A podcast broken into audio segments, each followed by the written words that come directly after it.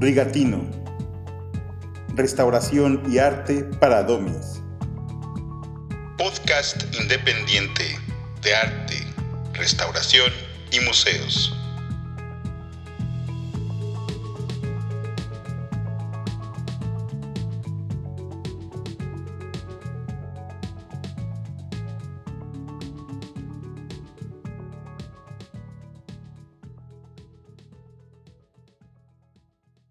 Hola, bienvenidos y bienvenidas a Rigatino.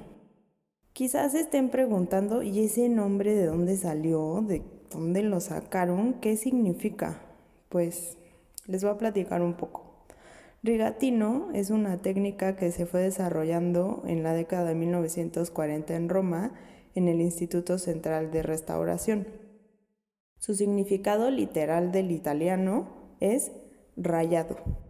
Es una técnica que utilizamos en la restauración de objetos artísticos y arquitectónicos como una forma de reintegración de color y esta es así como aplicar líneas muy finas, verticales y paralelas y son de colores puros.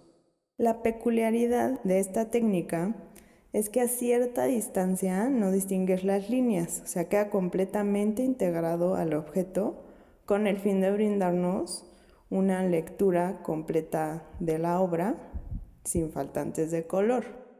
Pero si prestan atención a los detalles y observan de cerca, lo van a notar de inmediato. Hagan el ejercicio cuando vayan a un museo y fíjense en algunas de sus obras sobre todo del siglo, no sé, 17 al 19, y lo notarán. Por esta razón es que hemos elegido Rigatino para nombrar nuestro podcast. Y les voy a platicar un poco acerca de nosotros para que todo tome sentido. Somos un filósofo museógrafo, una restauradora y una curadora y al igual que estas finas líneas de las que les mencioné, cada uno con su color puro, que en este caso sería el campo en el que nos hemos venido desarrollando, les estaremos ilustrando en temas de arte, restauración y museos de una forma de lo más amena y clara posible y así sin rodeos. Es así como damos inicio a este proyecto para platicarles de estos temas algunos no tan conocidos ni tan sonados, pero de los cuales tenemos muchísimo que compartirles. Esperamos que sea de su agrado y lo disfruten.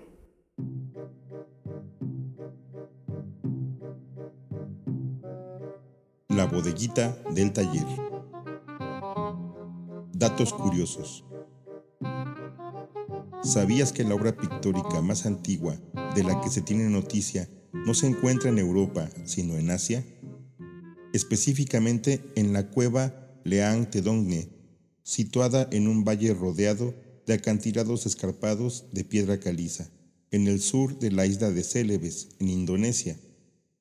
Se trata de la representación de un cerdo verrugoso que habría sido realizada hace 45.500 años y que fue descubierta en enero de 2021 por arqueólogos indonesios y australianos. Pintado con pigmento rojo ocre, el cerdo parece estar observando una pelea o quizá una interacción social entre otros dos cerdos verrugosos.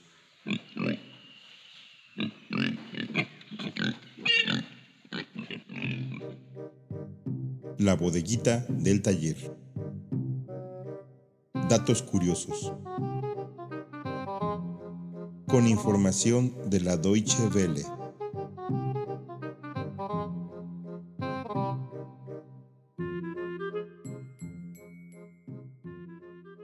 Para la preservación del patrimonio cultural, los conservadores restauradores aplicamos tres conceptos fundamentales.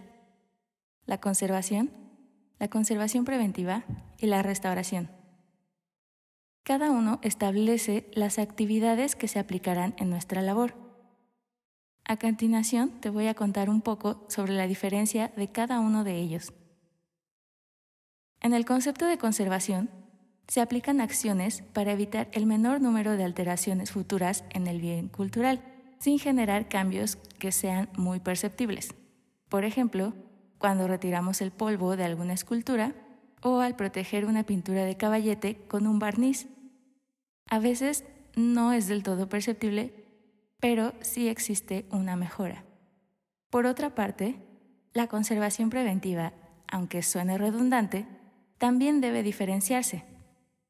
Las acciones no son directas sobre el bien cultural, sino que se trata de mantener las condiciones ideales de su entorno, los factores externos que pudiesen llegar a afectar, como lo es la temperatura y la humedad del ambiente, aunque pueden llegar a existir otros factores externos. Para esto es importante conocer las características de los objetos, sus materiales y saber, en este caso, hablando de temperatura, en qué rango es el adecuado para que esté sin que llegue a tener alguna modificación. Finalmente, la restauración.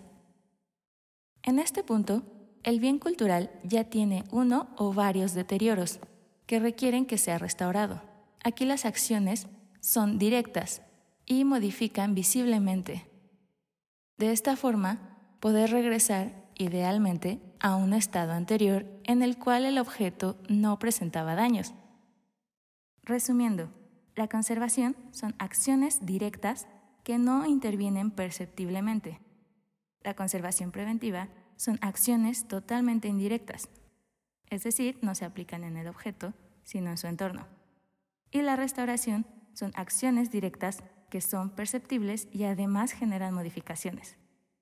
Generalmente, estos conceptos trabajan simultáneamente.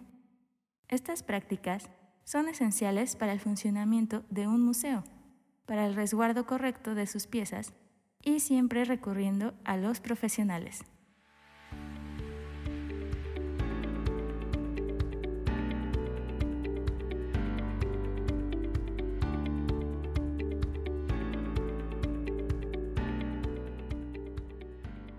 ¿Qué es un museo?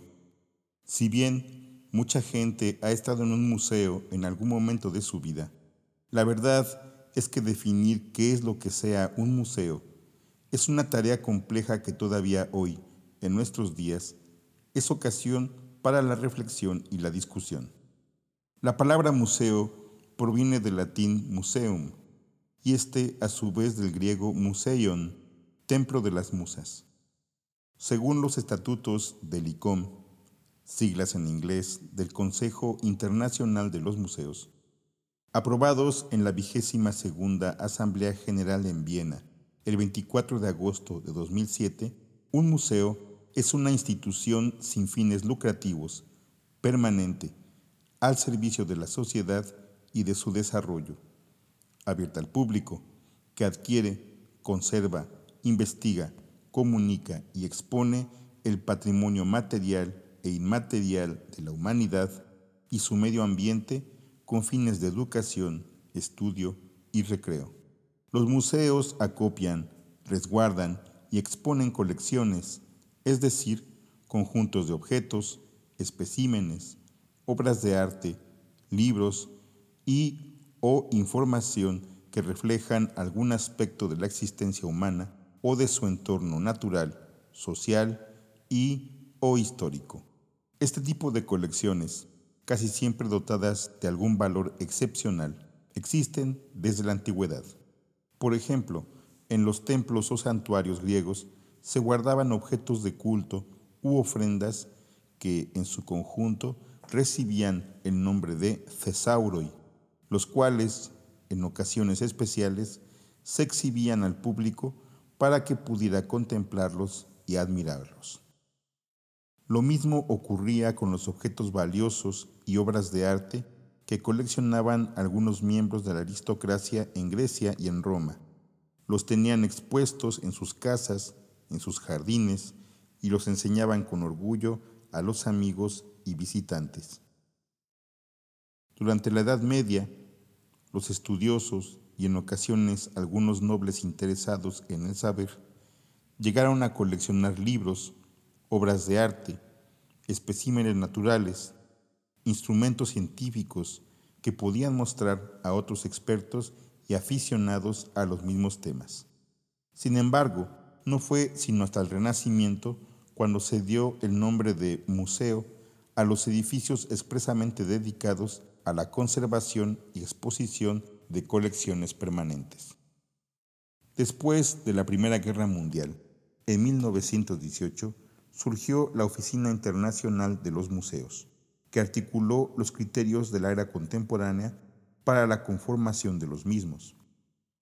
En 1945, al finalizar la Segunda Guerra Mundial, nació el ya mencionado Consejo Internacional de los Museos, o ICOM, y en 1948 aparece la publicación periódica Museum, mediante la cual se difunden hasta hoy en día las actividades de los museos en el mundo. Un museo, en la actualidad, es una institución compleja que requiere múltiples cuidados y prácticas profesionales. Suele estar dotado de una amplia plantilla de trabajadores provenientes de las más diversas profesiones. Generalmente se cuenta con un director y uno o varios conservadores, además de restauradores, investigadores, voluntarios, analistas, administradores, conserjes y personal de seguridad, entre otros. Diversos expertos coinciden en afirmar que el verdadero objetivo de los museos es la divulgación de la cultura, la investigación, las publicaciones especializadas y las actividades educativas. Actualmente existen una gran variedad de museos según sus vocaciones específicas. Museos de arte, museos históricos, museos de cera, museos de ciencias y técnica, museos de historia natural, museos dedicados a personalidades, museos arqueológicos, museos de sitios, por nombrar solamente algunos. En 1977, la ONU declaró el 18 de mayo como Día Internacional de los Museos. ¿Y tú qué opinas de los museos? ¿Cuándo fue la última vez que fuiste a uno? Rigatinos somos Fátima Bautista López. Isabel Dupont Piñuela. José María Cabrera.